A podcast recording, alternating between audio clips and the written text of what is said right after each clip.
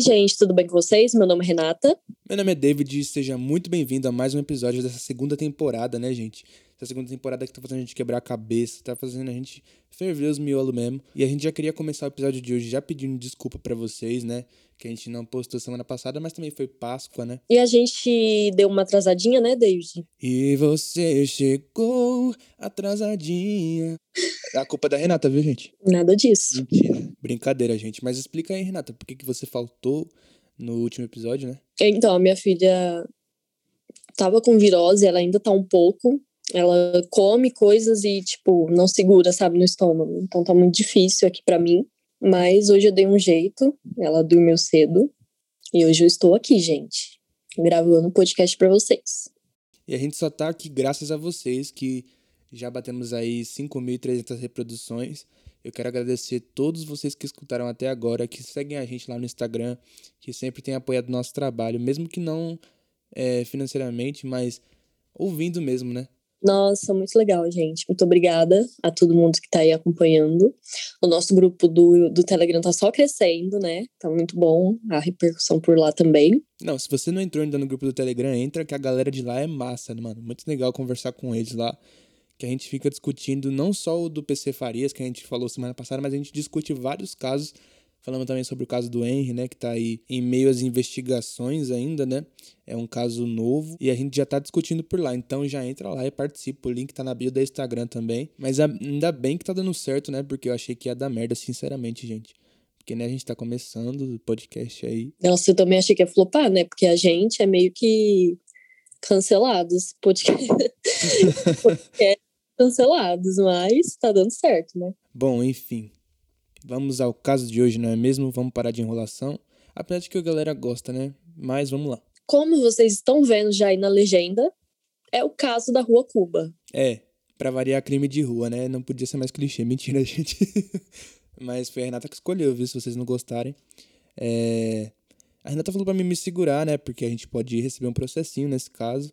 É bom nem falar muito, né? Então o episódio acabou por aqui, né, gente? Beijo na bunda, falou. Até a semana que vem. Mentira, gente. não vamos falar mais nada. Acabou por aqui. Quem quiser, vai pesquisar no Google, entendeu? Não, que isso, Renata? Não vai não, gente. Pelo amor de Deus, fica aqui com a gente até o final desse episódio. Bom, então bora lá pra história. A família que morava naquela rua, na Rua Cuba, né, no caso, é na casa de número 109, no Jardim América, em São Paulo. Era um bairro bem rico, luxuoso, e sempre a família estava ali à noite, reunida, todo dia, todo dia. Eles estavam todos os cinco. Então, bora lá que eu vou falar o nome desse povo. Era o casal de pais Cecília e Jorge Bolchak. Gente, já começou os nomes estranhos e eu não sei se eu falei certo. Se eu não tiver falado certo, me perdoe, família Bolchak, mas eu acho que é isso e mais três filhos, que eram eles: o Jorge, que tinha 18 anos, o Jorge Júnior, né, que era filho do, do Jorge, pai, entenderam, né? E o Marcelo, que tinha 14 anos, e a Graziela, de 10 anos. Bom, no dia 23 de dezembro, eles estavam lá juntos, como toda noite eles estavam juntos, enquanto a Graziela e a sua mãe Cecília embrulhavam os presentes para o Natal da família, junto com mais duas empregadas da casa. Enquanto isso, os homens da casa estavam indo para a casa de alguns amigos do Jorge, do Jorge pai. Lá, o Jorge, gente, ele falou assim que a imprensa que nomeou ele como Jorginho, mas lá na casa dele ele era, ele era conhecido como Ginho. Mas aqui eu vou falar Jorginho, tá? Porque senão eu vou me confundir aqui. Criatividade que Deus amou, super original. Aí lá o Jorginho contou, contou pro pessoal que finalmente tinha passado no vestibular. Tipo, era uma coisa super esperada ele passar no uhum. vestibular. É, e lembrando que a família do Jorginho era, como ela era rica e de hum. prestígio, e eles meio que cobravam muito o Jorginho para passar nesse, nesse vestibular hum. e entrar numa faculdade boa, né? Então, hum. no ano de 1988, inteiro, o Jorginho estudou muito para poder então passar nesse tal vestibular. Uhum. Mas quando ele dava uma pausa, tipo, ai, ah, vou fazer outras coisas, tipo, me divertir e tal, a mãe dele chamava a atenção dele. E óbvio que o Jorginho não gostava, né? Nada disso. Então, quando ele contou a novidade, o pessoal ficou muito feliz, mas a felicidade não durou muito. No dia seguinte, o Jorginho acordou bem cedo e foi para casa da namorada, tipo umas sete da manhã. Então ele chegou lá na casa da namorada e, e convidou a menina para um passeio. Tipo, gente, às sete da manhã a menina ficou, o quê? Como assim, passeio? Sai daqui, seu demônio, morre! Morre, cachorro, morra! Socorro! Aí então a namorada falou pra ele: ai, deita aqui, relaxa, vamos dormir mais um pouco e tal. Mas o, Jorge, o Jorginho não queria, ele queria dar um passeio. Ele tava bem agitado, ele não quis dormir lá com a namorada. Não, isso foi bem nos anos 80 mesmo, porque se fosse hoje em dia, as meninas chegar na casa dela, fi, sete horas da manhã, ela te dá um tiro, fi. Você é louco. Isso, porque quem que acorda sete horas da manhã pra passear, né? Pelo amor de Deus. Bem, então ele tava meio que agitado, né? Aí a namorada falou assim que não, que ela ia continuar dormindo e o que que tava, tava perguntando o que que tava acontecendo com ele, se ele tinha tido algum pesadelo e acordou cedo e tal. Então a namorada achou estranho ele lá naquele horário e daquele jeito. Então os, os dois começaram a brigar. Jorginho foi embora é, mais de um orelhão que tinha lá na rua mesmo da casa da namorada. Ele ligou para a casa da família para perguntar se os pais estavam bem. Isso foi antes do meio-dia. Só que o casal não tinha acordado ainda. Um fato que também foi muito estranho, porque o casal acordava bem cedo. Além de que o despertador deles estava tocando desde as sete e meia da manhã e eles ainda não tinham acordado. Mais estranho ainda, a porta do quarto do casal estava trancada. Eles nunca faziam isso, porque eles tinham, gente, uma menina que sofria de uma doença, é, a, a menina mais nova, né, a Graziela, ela, ela tinha uma doença, eu acho que era no coração. Uhum. Então, quando eles, tipo, deixavam a porta aberta para se acontecer alguma coisa com ela no meio da noite, eles iam o mais rápido possível, entendeu? Uhum. Pra, tipo, socorrer ela, alguma coisa do tipo. Então, eles nunca Claro. trancavam a porta do quarto. Tá vendo? Toda a merda acontece com quem não tranca a porta do quarto. A Renata tá certíssima, gente. Eu sempre digo, né? É esquizofrenia o nome, né? Bom, então o Jorginho voltou para casa e tal. Hum. Aí eles, junto com os irmãos, decidiram que iam arrombar a porta do quarto, já que, Tá tipo, porra. eles não, não tinham nenhuma informação do que estava acontecendo lá dentro. Mas em meio às discussões, se iam ou não arrombar a porta, o Jorginho simplesmente disse que não ia arrombar a porta porque poderia ter um assaltante lá dentro do quarto. Tipo, da onde que ele tirou isso, né? Então o Jorginho foi até a rua ver se ele achava alguma polícia. É, para ir lá na casa dele. Aí ele meio que, tipo, achou uma viatura ali perto. Não sei, bairro de rico, né? Porque bairro de pobre nunca vai ter uma viatura perto de onde você, da onde você precisa. Não é verdade? Somos tão pobres. Aí ele chegou na polícia e disse que os pais estavam no quarto trancados e que ele estava com medo de ter um assaltante lá dentro com eles. Aí a polícia foi lá com ele, isso por volta da uma da tarde. O policial entrou pela janela do quarto e viu, tipo, que o casal tava lá deitado, sabe? Mas é, quando ele arrombou, tipo, a janela para entrar, o casal estava morto.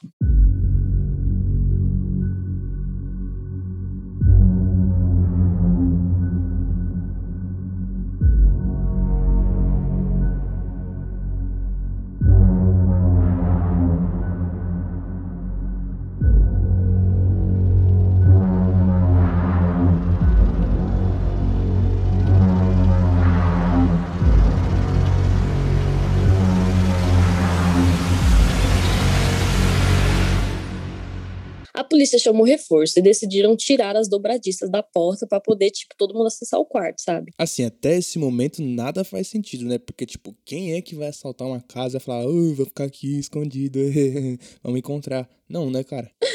Então, essa teoria do Jorginho é porque teve uma história que um ano atrás um bandido teria, tipo, tentado assaltar a casa e não conseguiu. Aí meio que eles falaram assim que esse tal bandido meio que foi se vingar, sabe? Mas também não, não faz sentido nenhum.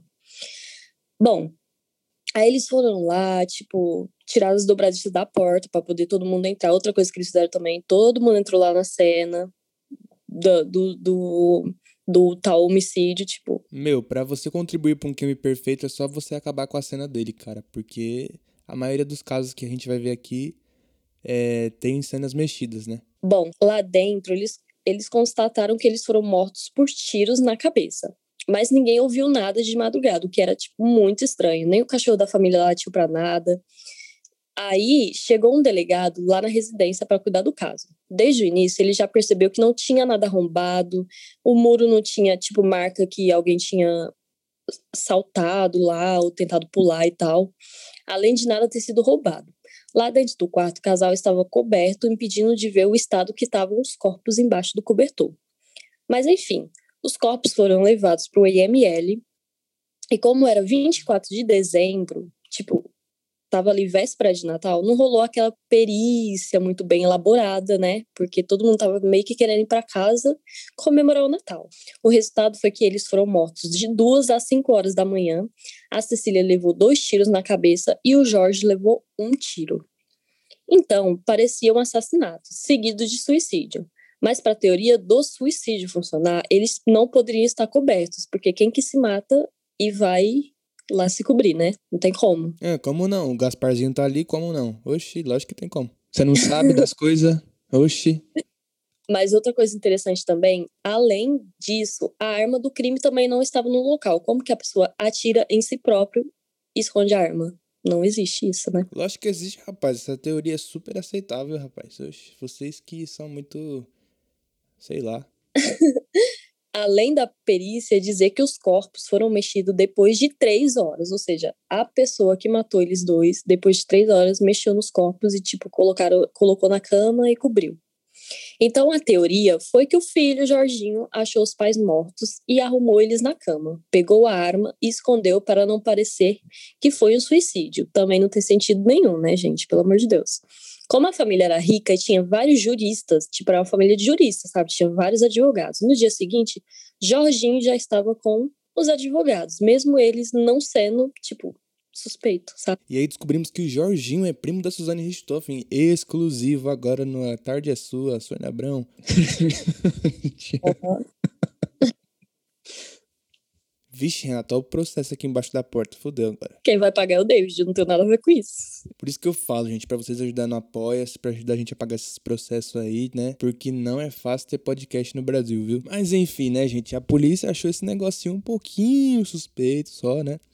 Então, dois dias depois, eles voltaram lá na casa para fazer mais uma investigação. E o carpete do quarto do casal tinha sido trocado e, tipo assim, na verdade tinha sido retirado e jogado fora, né? E eles lavaram algumas roupas do casal. Eles destruíram todas as provas que tinha lá, então, né? Aí a polícia resolveu falar com as empregadas, né? E aí elas disseram que não tinham ouvido nada e que a família era bastante unida, tal, né? E disseram que na véspera do Natal, né, a mãe tava embrulhando presentes com o Jorginho e, tinha, e o Jorginho tinha saído com o pai, né? E nesse dia tava chovendo pra caramba, né? É, inclusive é relatado isso pelas empregadas.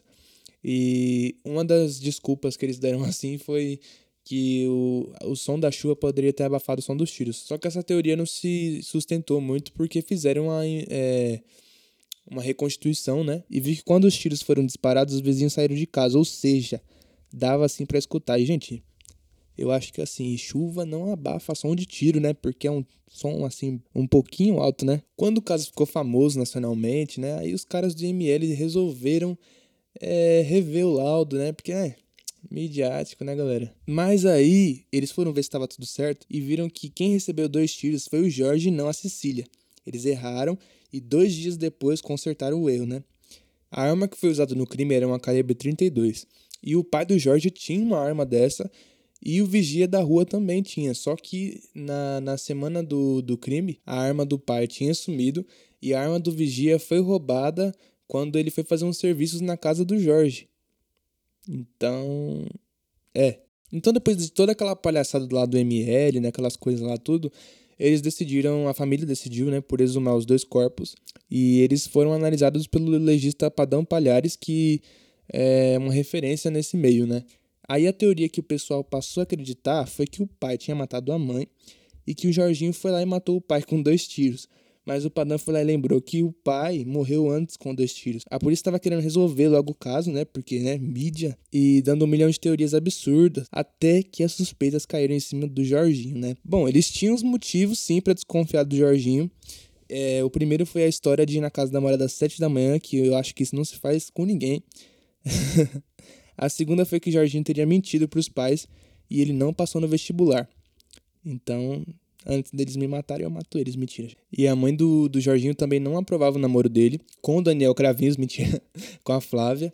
E ela queria que ele focasse somente nos estudos, né, gente? E ela pegou os dois trepando ali, né? Numa situação difícil, né? e ela só tinha 16 anos, então por isso que ela, né? E a mãe do Jorginho chegou a ligar para a mãe da menina para avisar que eles deviam cuidar da melhor da filha deles. Só que os pais da menina estavam tipo, foda-se, eles eram bem liberais. E também o fato dele ter ligado depois que saiu da casa da namorada para perguntar se os pais estavam bem, coisa que ele não fazia e não fazia sentido, né? E também a história da arma do vigia ter sumido quando ele pediu pro vigia fazer uns serviços para ele. E quando os policiais tiraram as dobradistas da porta, né? Eles perguntaram onde estava a chave, porque eles achavam que é, a chave estava é, do lado de dentro da porta, né? Então o Jorginho tira uma chave do bolso e ele fala que foi a empregada que deu para ele. Só que essa empregada desmentiu essa versão. Aí ele falou que foi uma outra empregada. Só que essa empregada também desmentiu. Aí ele falou que foi uma tia. Só que essa tia também desmentiu. Meu amigo, desiste. E por último, mas não menos importante, a última mentira do Jorginho, né? É, nesses depoimentos. Ele falou que a mãe e a irmã dele foram dormir naquela noite, né? E ele tinha ligado para a namorada falando que não poderia dormir na casa dela porque ele tinha, o pai dele tinha recebido uma visita. Isso era mentira. E depois ele contou para a polícia que ele ficou jogando com o irmão dele de 14 anos até as mais ou menos umas duas da manhã e que depois disso ele assistiu um filme lá que eu esqueci o nome agora, mas ele ficou assistindo um filme na televisão. Só que isso foi caído por terra porque a polícia ligou nas emissoras de TV e viu que nenhuma estava exibindo o filme naquela hora, aquele dia. E lembrando que é 1988, gente, não tinha Netflix, Amazon Prime, né? Aliás, não devia ter falado o nome dessas marcas porque eles não patrocinam a gente. Mas mesmo assim, era tudo prova circunstancial, né, gente? A gente não, até hoje, não tem nada, nenhuma prova cabal, né, que prove realmente que ele matou os pais, né? Então a gente não pode acusar. Então a teoria da família acabou sendo latrocínio mesmo e tinha uma outra linha investigativa de uma de uma ameaça que eles receberam de um apartamento que eles tinham comprado lá no litoral, mas eles não investigaram essa essa linha, né? Essa linha investigativa deveriam, né? Então o Jorginho foi o principal culpado e a imprensa em toda a imprensa, né, tava tudo em cima dele e já tava condenando o rapaz, tipo, imprensa, vamos, calma aí, né? Jorginho e o Jorginho tinha uma família cheia de juristas, como a Renata já falou, e então ele foi bem amparado, né, gente? A única coisa desamparada mesmo é esse podcast, porque vocês não ajudam, não apoia-se, né, gente? Vai lá no link na bio, pelo amor de Deus. É... Chegaram a vasculhar os bueiros perto da casa da namorada do Jorginho, também os bueiros perto da casa da família, para ver se encontravam a arma do crime, mas nada foi achado. E o Jorginho seguiu livre, mas perseguido pela imprensa, que acabou com a vida do rapaz, né, gente? Não dá pra acusar o cara, porque, gente, é prova circunstancial, né? Apesar de, de as circunstâncias parecerem, mas não tem nada que prove, né, realmente que foi ele. É, os irmãos do Jorginho foram morar com a avó materna e o Jorginho foi para Ribeirão Preto. Olha aí, ele matou a Renata. Mentira. ele foi para Ribeirão Preto, no interior de São Paulo, e lá ele entrou na faculdade, prestou curso de direito e ele tentou viver uma vida normal. Ele ficava recluso em casa na maioria do tempo e lá em Ribeirão Preto ele cursou direito, né? E duas semanas antes dele terminar o curso da faculdade, antes dele se formar, é, ele foi expulso porque ele ele estava pagando a mensalidade com um cheque de uma funcionária do, da faculdade. E aí ele vai para São Paulo para arrumar uma universidade para ele terminar esse, esse curso, né? Dez anos depois do ocorrido, uma das empregadas da casa veio a público falar que a mãe de Jorginho tinha quebrado um taco de sinuca nas costas do Jorginho e numa discussão e que eles eram muito violentos uns com os outros. Então, né, amiga, você demorou 10 anos para falar isso? Puta que pariu, senhora. E depois de um tempo, o Jorginho resolveu falar com a revista Veja, né, pela primeira vez, depois de muito tempo, na verdade, né? É... Ele diz assim, abre aspas. Eu eu nunca fui tratado como suspeito, sabe? Eu sempre fui tratado como um culpado. Se fosse tratado como suspeito, eu até entenderia. Mas. A vida é redonda, né? Fecha aspas. E aos 45 anos, o Jorginho continua frequentando tribunais, mais para defender seus clientes, porque ele é um ótimo advogado. Entre os clientes dele, réus em cinco processos ligados à Operação Lava Jato. Abre aspas. Eu, eu não tenho problema em falar sobre isso, não. Eu não matei meus pais. Fecha aspas. Caramba, mano, que caso, hein? Beleza, pergunta o que eu achei. Mano, o que, que você achou desse caso? Eu esqueço das coisas. Bom, bem misterioso, né? Bem bizarro. Enfim, ele veio morar aqui pertinho da minha terra. ele foi quase. É, o Suzano tá morando perto de você. Brincadeira, gente. Ele veio morar pertinho, mas não deu certo também. Ele tá morando em São Paulo. E olha que interessante. Ele foi um dos advogados do pessoal lá da Lava Jato. Olha só, hein? Aonde fomos parar? Ah, ah não, claro. Vamos, vemos que aqui é uma pessoa de ótima índole, né? Oh, não vou pagar processo. Mas enfim, ninguém escuta esse podcast, né? É, Ninguém. então. É, ninguém escuta essa bosta, não, gente. Só vocês, nossos ouvintes fiéis, né? Se fosse um projeto humanos, assim, a gente ia receber um processo. Aliás, essa semana eu me redimi, porque eu nunca tinha escutado o projeto humano. Vocês acreditam nisso? E... Eu falei pro David, em que mundo você vive que você não ouviu ainda o Projetos Humanos? É tipo a coisa mais sensacional que já foi feita em podcast brasileiro. Eu, tipo, eu pago É. muito pau. Ivan. Não, mas tipo assim. A série lá no Google Play. Vai ser muito da hora. Mas, tipo assim, mano, eu achei o, o podcast muito legal tal. Mas eu meio que, sei lá, me perdi no meio da história, tá ligado? Porque ele é muito grande, muito extenso. Aí, tipo, as coisas do primeiro episódio eu acabo não lembrando alguns detalhes no segundo, sabe? Tipo. Mas, tipo, coisas idiotas. As coisas mais importantes, assim. É, é porque tem muito detalhe, né? Nesse, nesse podcast. Ah, sim. Nossa, eu fiquei tão fascinada que eu lembro de tudo. eu, tipo, maratonei. Você não tem noção, no, no primeiro dia eu já ouvi 10 episódios, tipo, 10 episódios de duas horas. Era, tipo, parei minha vida para ouvir projetos humanos. É, quem vê assim não tem nem fita, né? É, que veio sem ter nem filho. Ainda Bem, a minha, minha filha mais nova não tinha nascido ainda, por isso que eu consegui. Mas, Até nossa, medo. A Renata- olha a influência que a Renata dá pra essas crianças. Ela deve colocar no Viva Voz lá no celular. Aí a criança, Não. não, sei quantas minha- vezes. a minha Então, filha estava esquartejada, que não sei o quê. Então, mas no começo, gente, me dava um cagaço ouvir os, ouvir os episódios. Eu ficava com muito medo. Eu ficava encostadinha assim no sofá, sabe? Bem recolhidinha, assim, tipo, oh meu Deus, o que que tá acontecendo? E era um arrepio. Aí depois, com o tempo, eu fui me acostumando. Mas, nossa, no começo, aquela música da trilha sonora que ele coloca, ele consegue mexer com, a- com o psicológico da gente. É tipo E em eu- caso, né, mano? Nossa, eu ficava assustada, sério. E eu acho que nunca um podcast me pegou desse jeito, dessa forma. E muito, nossa, muito bom. Oxi, filho, eu coloquei, eu coloquei aqui na minha caixa amplificada, aí eu coloquei pra dormir. Aí eu acordo 4 horas da manhã do nada, aquela musiquinha do- da abertura. Eu falo, que satanás. é Eu, esse, cara?" eu ouvia, eu ouvia com a luz do dia, refletindo no meu rosto. Não, eu sou muito estranho. Eu coloco vários crimes pra escutar pra dormir, tipo assim. Não, Deus me livre. Aí Mentira, também. o único crime que me assustou, assim, que, tipo, eu fiquei imaginando. Eu não consigo escutar direito o maníaco do parque à noite, velho. Dá medo. Ai, eu tenho medo. Eu fico, tipo assim, porque aqui na minha, no, na minha casa tem uma janela que dá pra um corredor que é várias casas assim, sabe? No quintal, como se fosse apartamentos. E aí as pessoas passam no corredor. Aí eu fico imaginando que eu durmo de janela aberta. Aí eu tô escutando aqui, imagina o Francisco de Assis Pereira na minha janela aqui, tipo, Nossa. que horror. botando grade na minha janela amanhã, tá, gente? Né? Pelo amor de Deus. Mas, Mas esse enfim, caso é muito estranho, né, gente? Isso é louco. Esse caso da Rua Cuba é, muito emblemático. Sim, foi um caso que foi bem famoso, né, na época. E, tipo, a imprensa mesmo já julgou o Jorginho, né? Tipo, nem precisou ele ser condenado, porque ele mesmo falou que a, a imprensa acabou com a vida dele e tal. E isso acontece muito, né, gente? Acontece com, já aconteceu com várias pessoas. Pra que polícia? Pra que juiz se nós temos a imprensa, não é não? E a gente tem que tomar cuidado com certas... Parabéns, imprensa, vocês são foda. Mentira, gente. A gente não pode condenar as pessoas sem saber, né? É, tem provas. Pois bem, gente, eu queria agradecer a todo mundo que ouviu até aqui e dizer que agora vai continuar certinho. Ah, mas aí teve a Páscoa, né, gente? Todo mundo comeu chocolate, todo mundo se, se esbaldou aí no final de semana, comeu muito peixe. Quem pode Olha comer isso. chocolate, né? Vocês viram o Danilo Gentili aí, gente? O que aconteceu? Nossa, eu- coitado. Ficou super inchado, né? O rosto dele. Nossa, mano, você é louco. Nossa, imagina você comer chocolate, um negócio tão bom e ficar inchado. Que pesadelo. Não. O meu pior pesadelo seria Mas tem gente que não gosta, sabia?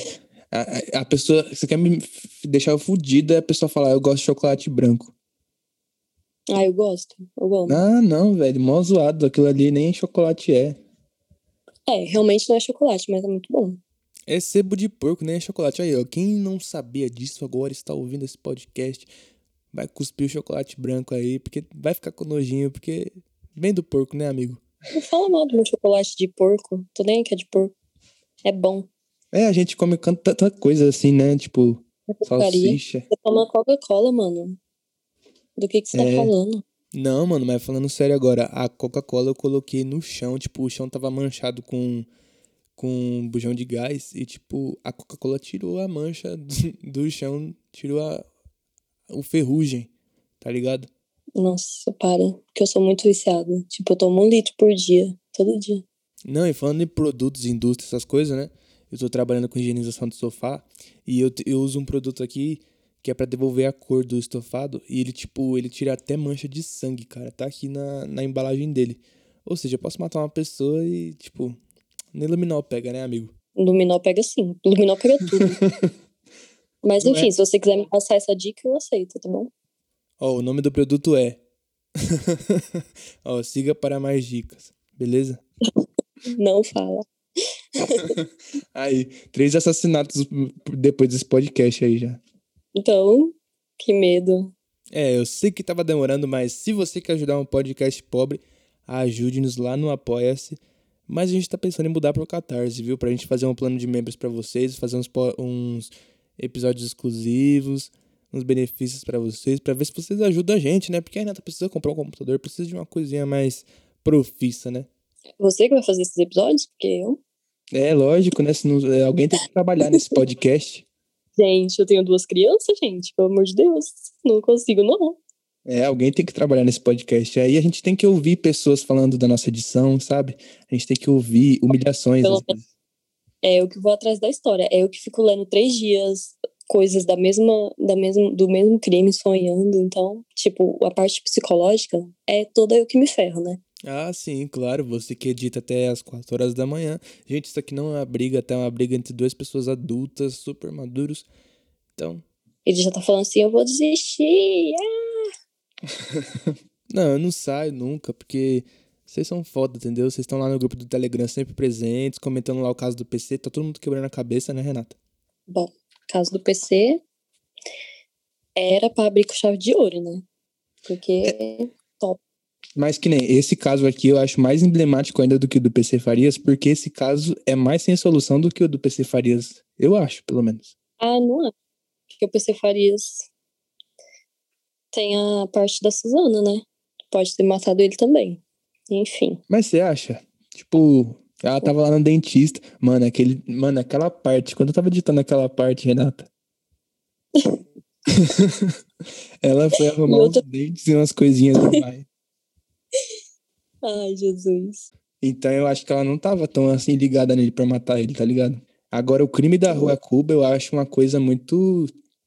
Tipo, tudo leva, assim, tudo indica. assim, os os jornalistas acusaram ele, mas possa ser que não, entendeu? Tipo, a porta tava trancada, era uma coisa que não acontecia, né? Tipo, Sim. Não, gente, mas é. Todo mundo é inocente até que se prova o contrário, viu? Então É. é, melhor, tipo, deixar várias, várias pessoas soltas que são. É, como que fala aquele negócio? Que é melhor deixar várias pessoas culpadas soltas do que um inocente ser preso, né? É verdade. Tem, já viu tem uma série na Netflix, eu acho que é, inocentes que foram presos, eles contam a história deles, tipo, é muito zoado. Sim, Nossa, já vi. Eu vi, eu assisti um, um três episódios e, tipo, nossa. Eu, eu, eu, eu sempre pensava assim, gente, quem que. que fala que cometeu algum crime sem ter feito, sabe? Porque eu, eu, na minha cabeça, eu acho que na cabeça de todo mundo, né? Você iria até o final falando que não. Mas realmente, a pressão psicológica que o pessoal de lá faz, tipo, deixar você nove horas sem beber água, sem comer, com sono, privando É, de sono, então. tipo, a pessoa fala assim sem querer, fala coisa que nem quer.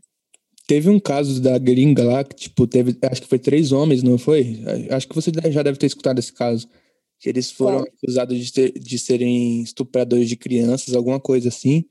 E deram tanta pressão pra eles que eles, tipo, confessaram, sabe? E não foram eles, no final das contas. Acharam quem foi, entendeu? Não. Uhum. E no final das Triste, contas, tipo, né? eles, eles passaram por um monte de coisa, tipo, foram estuprados na cadeia, porque, né, estuprador, tipo. Nossa. Então Muito você imagina triste, o gente. psicológico dessas pessoas, né? Pois é. É diferente de quando a verdade tá, tipo assim, muito escancarada, né? Tipo, o caso do menino N. Nossa. Ainda a gente vai, aí, né? Vai dar um casal isso daí ainda. Não, Vai demais. dar um episódio grandão. Mas vamos deixar, vamos deixar rolar, vamos ver o que, que vai acontecer, né? Não, eu acho que a, a gente não, tipo assim, é, eu acho que vai ter gente que vai pedir esse, esse caso em breve, assim, porque ele é um caso que tá tomando uma... no- é, Impedir? Você acha que vai impedir? Alguém vai impedir? não, eu acho que alguém vai pedir esse caso ainda pra gente fazer aqui no Crimecast. Em breve, assim, Ah, vão tá. começar os pedidos, porque esse caso tá tomando uma nacionalidade grande, né? E eu acho que não é momento ainda, porque é um caso que tá em aberto, assim, e tá muito recente. Acho que até pela família, assim, não é, Não, leg- não é tão legal. Mas vale a pena comentar, porque, tipo assim, tá muito na cara que o Jairinho tá envolvido nisso. Não, sim, tipo, eu achei que você tava falando que logo ia aparecer alguém pra impedir esse caso ir pra frente, porque ele é poderoso, né, o Jairim. Mas enfim, gente. Sim, tem é o caso da aí. Flor de Lis. Tem o caso da Flor de Lis que tá daquele jeito, né? Porque ela é deputada e tal, né? Foram privilegiados. Então, e tá aí, né? Tá de boa aí fazendo o culto ainda, né? Pelo amor de Deus. E de gente indo. Pior, pior é as pessoas indo assistir ela fazer o culto. O pior é isso. Não, mas Uhum. realmente, eu tava vendo no Instagram, tava um total assim de quatro pessoas, muito cheio. o culto dela. Mas tem quatro pessoas. Ela tá influenciando quatro pessoas ainda. Não era nem pra ter quatro pessoas lá, gente. Pelo amor de Deus. Gente, mas enfim. é, espero que esteja todo mundo bem, todo mundo livre do vírus, todo mundo em casa, todo mundo fazendo os devidos cuidados que é preciso nessa quarentena. Sim, gente, todo mundo usando máscara, né? Porque tem gente que se nega ainda a usar máscara. Sim, todo mundo atento para que dia que vai ser o seu dia da vacina, porque vai demorar um pouquinho para nós, vai demorar um pouquinho para nós, mas um dia chega. E cuidem dos seus pais, dos seus avós, e é isso. Queria agradecer a todo mundo, muito obrigada e um beijo. Até mais. Inclusive, Renato tava vendo um vídeo. Você acredita que teve um. É, não sei. Ele acho que ele era ortopedista. Um médico ortopedista se recusando a atender a- uma paciente de máscara porque ele é negacionista. Então, tipo, gente, tenham consciência, velho, porque é, isso vai além de política, vai além de outras coisas da sua ideologia, entendeu? Isso é um vírus que veio pra matar e é uma desgraça se você não se cuidar. Você pode perder quem você mais ama ou você pode se morrer também, né? Sim, os números estão aí, né? Na nossa cara todo dia, mostrando. São quase 4 mil por dia agora. E- por dia não, né? 24. É, por dia, 24 horas e tal. E é, eu tava vendo em alguns gráficos que pode chegar nos próximos 60 dias a 6, 7 mil por dia. Então, tipo assim, alguma pessoa que você conhece vai morrer. Pra, é, praticamente, tipo, vai chegar em você, entendeu? Então, gente, vamos tomar muito cuidado, vamos proteger quem a gente ama. E eu já dei tchau aqui, o David me chamou de novo, né? Então, tô uma- tentando encerrar. Tô uma- tentando encerrar. É, e uma notícia aqui pros bolsogados de plantão, né? A mãe do presidente tomou a vacina, tá? A Coronavac. A vacina do calça apertada do governo de São Paulo. Então, Sim, e ele também, viu? Ele já tomou. Ele não quer falar, mas ele tomou. É. Mas enfim, né? A gente, em vez de ter um presidente. Se o presidente tivesse comprado a vacina no, no ano passado, Em já tava todo agosto. mundo vacinadinho. Entendeu? Então, tipo, o seu comércio não está funcionando porque o Bolsonaro não comprou vacina. Então, antes de você ficar falando merda por aí, lembra que o presidente tem total acesso a tudo que acontece no Brasil e que ele permite que isso aconteça, né?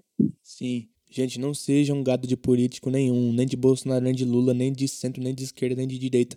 De nenhum, entendeu? Porque eles são nossos empregados. O brasileiro tem que entender isso, que não tem que idolatrar político, que eles não estão acima de nós. Porque nós pagamos os salários deles, entendeu? Simplesmente Lembrando que, que eles são os, os nossos funcionários. Tipo, não é assim que funciona no Brasil, mas devia ser. Sim, é, o povo acha às vezes que é um jogo de futebol, é um time, sabe? É, ah, se eu, torço, se eu torço pro Flamengo, não interessa o que ele fizer, eu vou estar tá sempre torcendo pelo Flamengo, ganhando ou perdendo. Mas não é, gente. Isso implica na sua vida. É, são vidas que estão em jogo, né? Ainda mais dos mais pobres, porque é, eu tava, tava vendo também uma pesquisa que é nada mais, nada menos que oito pessoas se tornaram bilionárias aqui no Brasil. Ou seja, tem muita gente entrando na miséria, mais de 150 milhões de pessoas entrando na miséria, e os bonitos virando milionários. Então, tipo, para você ver o tipo de sociedade que a gente vive, é um paralelo. Umas pessoas muito ricas e outras pessoas muito pobres. E quem ajuda a financiar esse povo rico? Adivinha? É isso mesmo que você tá pensando. Mas é isso, galera. Assiste aquela comédia ou até aquele filme de terror na Netflix para tirar um pouquinho esse, esse peso desse caso, né? Que é foda. É... E é isso, galera. Beijo na bunda. Até o próximo episódio. Falou! Beijos!